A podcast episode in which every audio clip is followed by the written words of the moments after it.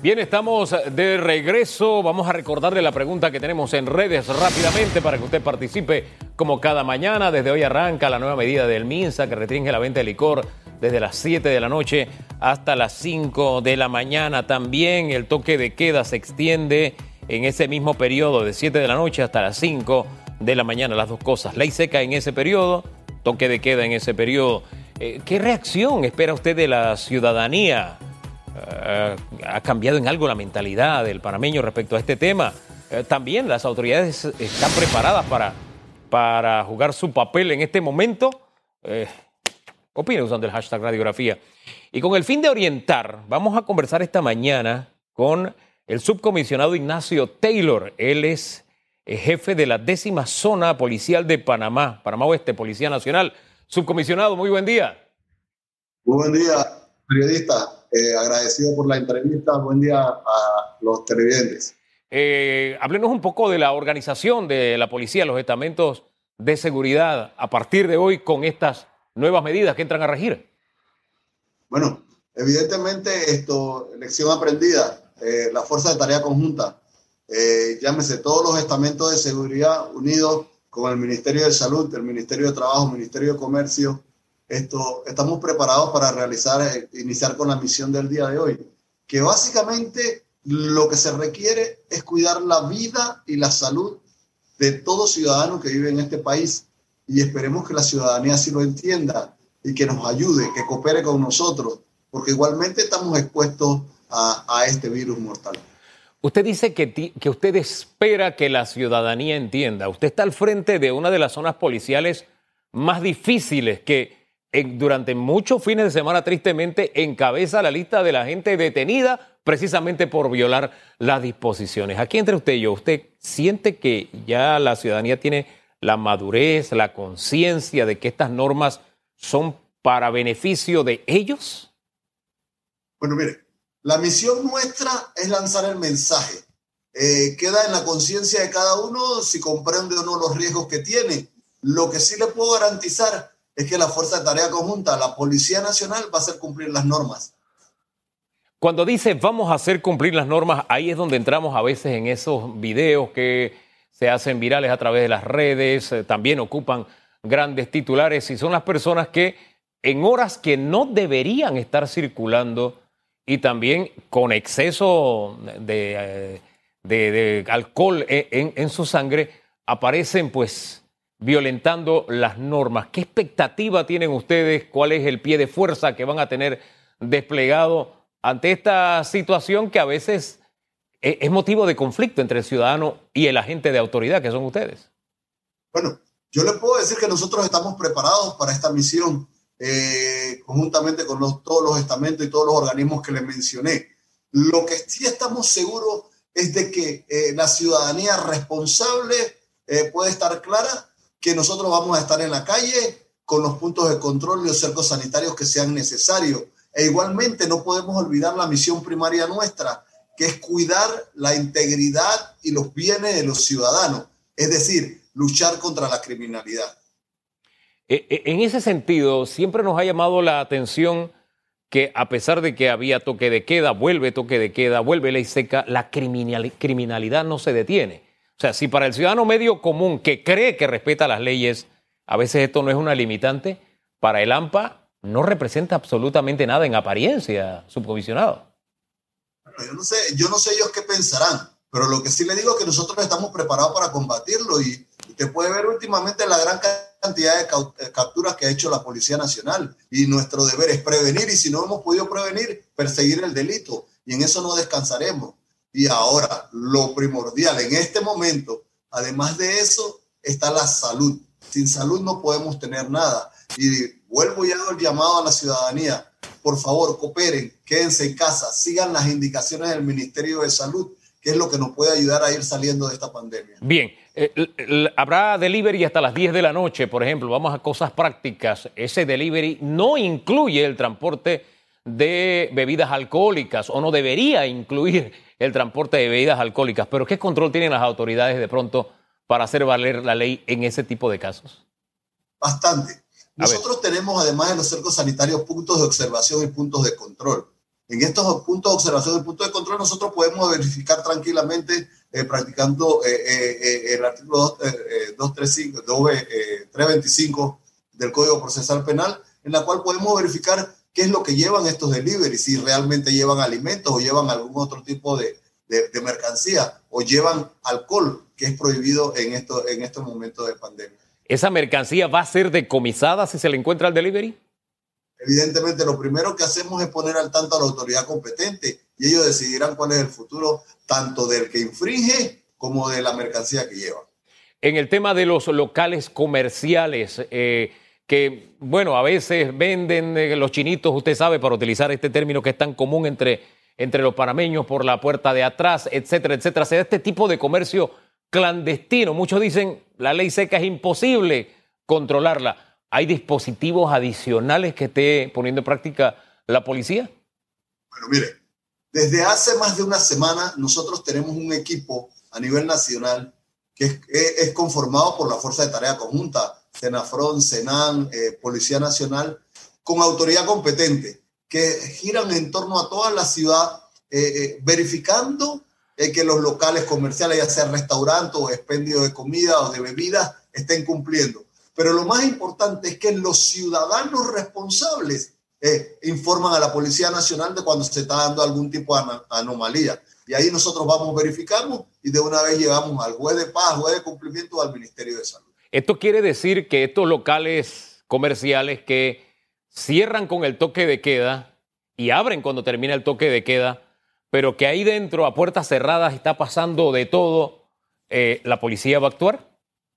Vamos a actuar de la mano con la autoridad competente. Recordar que nosotros lo que tenemos que hacer es eh, mantener la seguridad de estas autoridades. Nosotros lo que hacemos, nos enteramos que hay alguna anomalía, fijamos elementos de juicio, le informamos a la autoridad, vamos con ellos al lugar y ellos deciden lo que tienen que hacer. Hombre, ya es un hecho evidente, hay gente que se ha estado abasteciendo de licor porque viene este periodo en el que no podrán hacerlo. Y usted ve a través de las redes invitándose, ¿no? A los parking en las casas. Esos parking caseros, es decir, esas reuniones que no son de la burbuja familiar, la burbuja del hogar, eh, y que evidentemente por los vientos que soplan en las redes va a pasar. ¿Qué debe hacer el ciudadano o qué puede hacer el ciudadano eh, sabiendo que está pasando hoy aquí donde el vecino, eso está lleno de gente, sí, están a puerta cerrada, pero sabemos que están chupando, todo el mundo sabe que están chupando, que hay una chupata.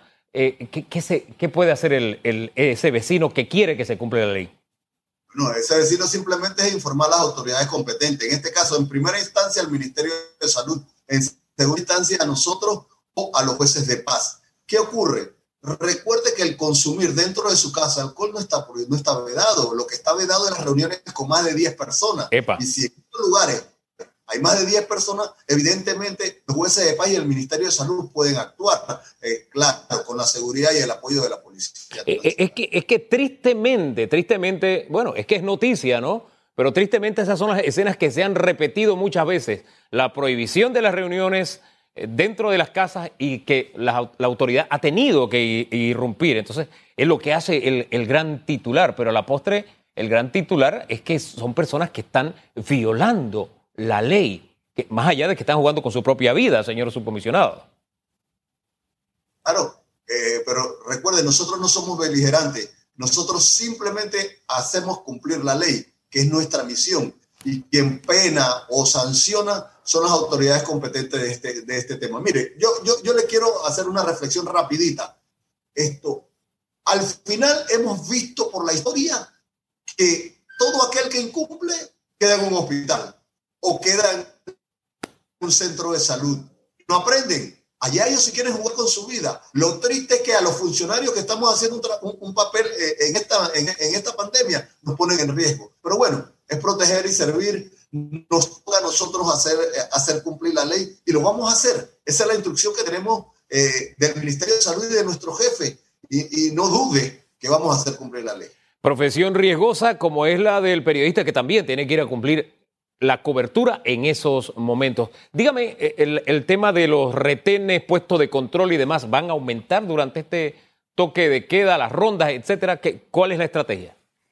Claro, mire, es, es mucho más sencillo. Porque eh, usted ve un lugar donde puede tener 5.000 vehículos y con el toque de queda usted debe tener no más de 20 vehículos. Así que es muy fácil detectar quién circula y quién no circula para poder verificarlo si tiene la autorización o no. Es más sencillo poder controlar la ciudad de esta forma. Es más sencillo poder verificar a las personas de esta forma y así tener un mayor control de que se cumplan las normas sanitarias. Sí, porque eh, la crítica de algunos es, ¿por qué el toque de queda si el virus no conoce de horario? Pero es que el virus se mueve con la gente. Tiene menos, menos gente circulando, menos posibilidad de contagio. Es un poco lo que nos dice usted.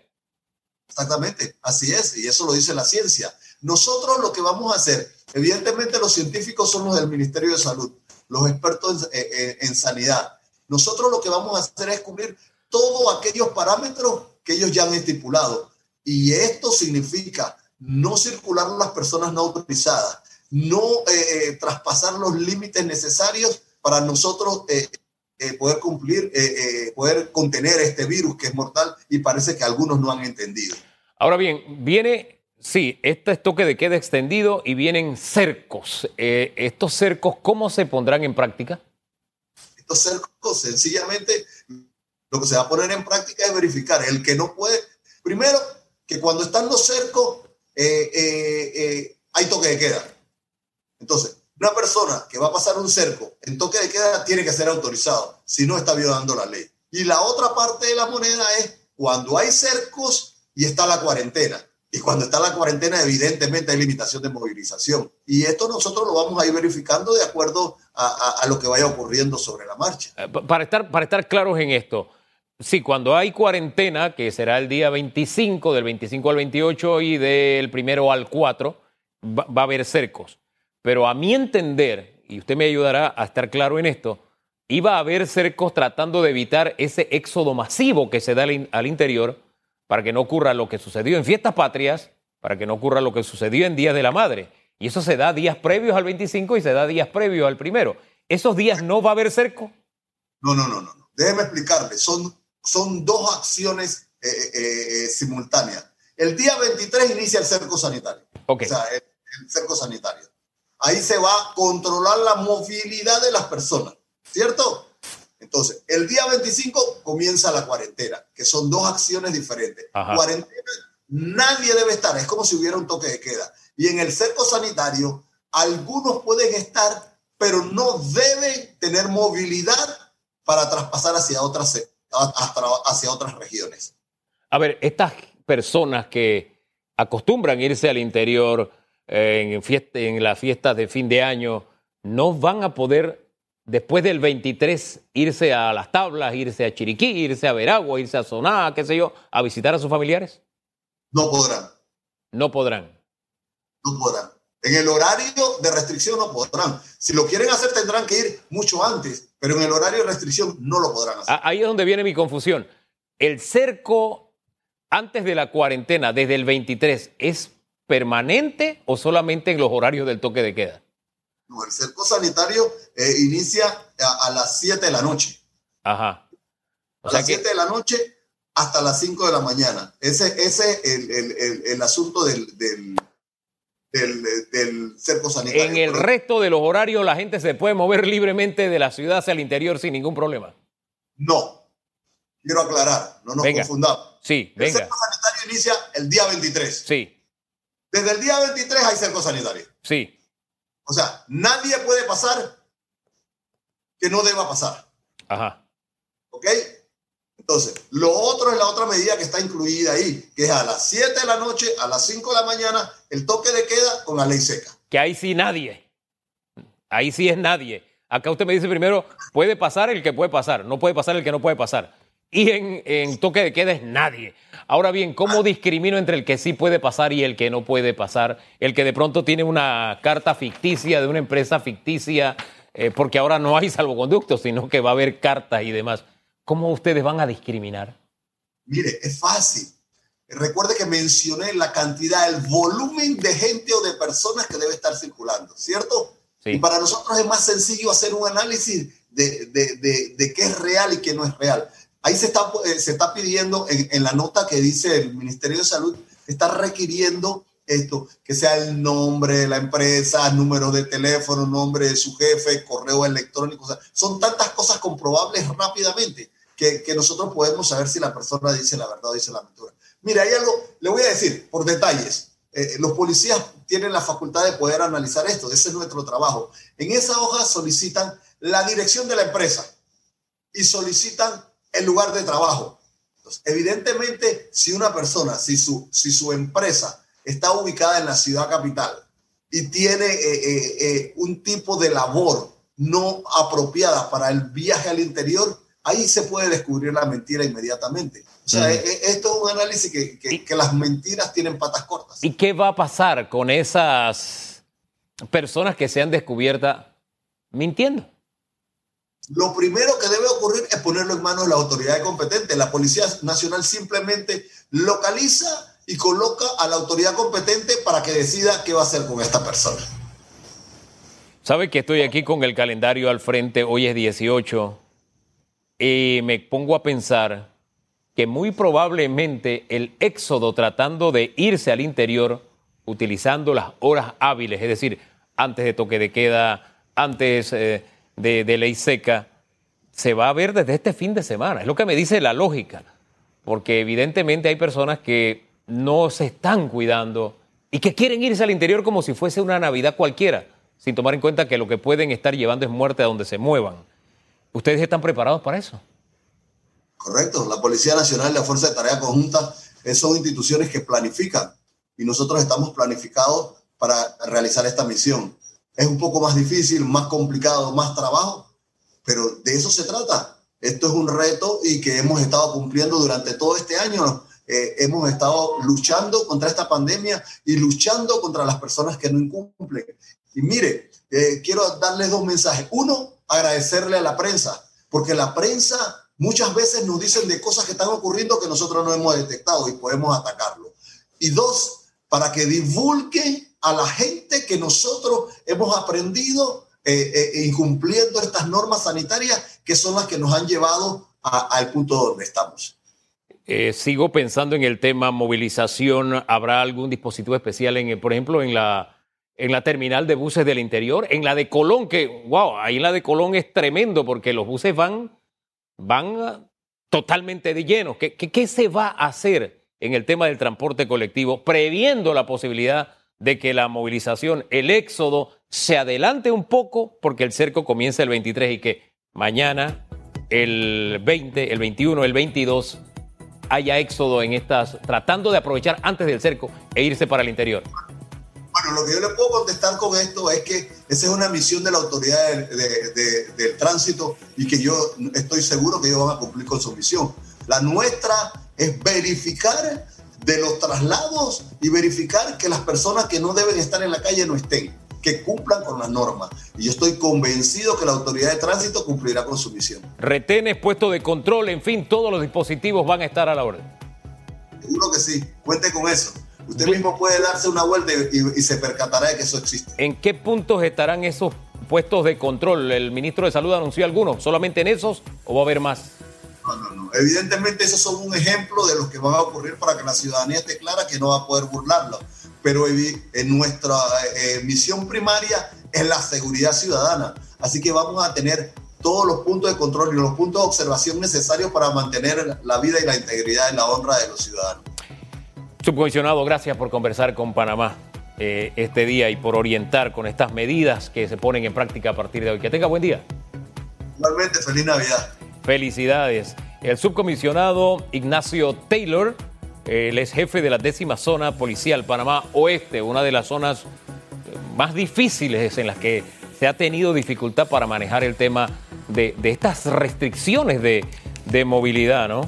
Eh, el tema de los parking, fiestas, etcétera que han proliferado, eh, eh, de verdad que en el oeste ha, marcado una pauta en esa línea. No es necesariamente un sello de orgullo para la provincia de Panamá Oeste esto que ha ocurrido, el que ha estado a cargo precisamente de mantener la seguridad y la vigilancia, ha estado orientando un poco sobre este, sobre este tema. Y todavía me quedo pensando que eh, las personas que tienen la tradición de moverse hacia el interior, que tienen la tradición de celebrar de X o Y forma la Navidad, eh, probablemente van a tener esa misma intención.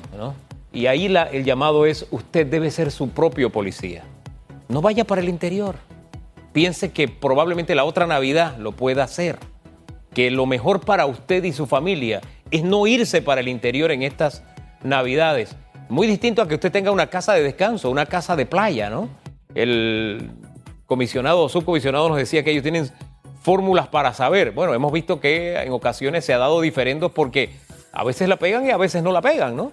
Pero al final todo esto se evita si, si yo tengo el criterio suficiente para cuidarme, primero a mí, sí, cuidarme yo, y cuidándome a mí, cuidar a los demás. De verdad, esta no es una Navidad igual a las otras, estas no son fiestas de fin de año igual a las otras. Quédese en su casa, así de sencillo. Así de sencillo. ¿Y quiere tomar licor? Bueno, hágalo en su casa, no salga a esas horas en que está prohibido. Y no llame a otros a que vayan a su casa a hacerlo, no. Hágalo usted solito ahí si es que lo tiene que hacer o lo quiere hacer. Nosotros siempre hacemos alusión al consumo responsable. Pero en fin, son las 8.25 minutos. Vamos a algunas de sus respuestas en las redes. Redes sociales. Aquí están sus respuestas. Dice eh, Richie Morán Guardia. Bueno, en carnavales y ocasiones así, el panameño tiene buena organización para venta y preparación. Ojalá la aplicaran así para protegerse y cuidarnos unos a otros. Creo que hay esperanza de que la prioridad sea la salud, ¿sí? que sea la vida. Sí, Richie. Compartimos su punto de vista. Aquí está Virgilio Vázquez que nos manda, nos manda ahí una, una ilustración ahí con bebidas alcohólicas y... Sí, sí, son bebidas alcohólicas. Dice, Pareciera que algunos quieren vivir la emoción de los años 20 y 30 del siglo pasado cuando en Estados Unidos existía la ley seca y Al Capone hacía de las suyas. Espero que sí, pero lo veo difícil porque hay algunos ciudadanos que necesitan alcohol para levantarse. Recuerde siempre que el alcohol es una droga, es una droga legal, pero es una droga. Luis Mosquera, lo que es seguro es que no servirá para detener la pandemia. Pero el asunto es detenerlo, ¿no? Pero eh, impactar en esta progresión que tenemos, es lo que se busca un poco. Y eso depende de nosotros. Sara Vega dice, puff, ya tienen reservas, sí, y el país es testigo porque lo han publicado en redes sociales aquellos que se han abastecido. Mm, creo que les alcanzaría hasta para carnaval. Algunos he visto que han comprado, Dios mío. Pero algunos también es para el mercado negro, que se activa en esos días. Ojo. Hilaria dice, Hilaria Bendita dice, Debe haber ya arsenal por ahí guardado en múltiples lugares de la ciudad y el país. La cosa es la distribución clandestina. Tristemente se las ingerien, pero bueno, ahí está la policía. Y Genghis Khan dice, chuleta, qué medida más dura y estricta. Mis vecinos fiesteros están preocupados, no saben si abastecerse de guaro en la mañana o en la tarde. Estas son algunas de sus opiniones vertidas el día de hoy. Mire, este es un tema serio, este es un tema que tenemos que mirar como un asunto de vida o muerte, así de sencillo. Sí, vienen las fiestas, viene todo eso. Hemos por tradición vestido la Navidad de mercantilismo, de, viajes, que eso no es la Navidad. Es buen momento para que, para que busquemos realmente el significado de la Navidad. La Navidad no es que yo chupe hasta que pierde el conocimiento, ese no es el sentido de la Navidad. Entonces es buen momento para meditar en esas cosas y si encontramos el sentido de la Navidad, de que vino alguien a darnos vida, hombre, no pongamos en peligro la vida que él vino a, que él vino a la que vino a darnos salvación. O sea, ¿para qué ponerle en riesgo sin necesidad? Es así de simple, sin necesidad. Páselo en casa, páselo con su familia, con la familia que vive en su casa, porque esto de la familia, algunos piensan es invito a toda la familia. No, eso está prohibido, no lo haga atenta contra su vida y atenta contra sus familiares. Si usted acostumbraba a ir al interior, no se aproveche estos días previos de que, ay, ahora me voy antes para evitar cuando esté el cerco. No, quédese en Panamá, usted no tiene que llevar el virus hacia allá. Es que yo no siento nada, es que usted puede ser asintomático. Así de sencillo. Entonces, de verdad, ya con los meses que tenemos, debemos tener un doctorado en este tema. Quédese en casa, usted salga para lo necesario. Voy a comprar, voy a comprar lo que voy a comprar y regreso a casa. Así de sencillo. ¿Qué es cómodo? No, no es cómodo pero es lo que tenemos que hacer, no nos queda de otra. Y ahí no es ninguna autoridad la que nos está restringiendo. Es una situación que va más allá de lo que el mundo estaba preparado. Son las 8.29 minutos, regresamos en segundos con lo que usted espera a esta hora.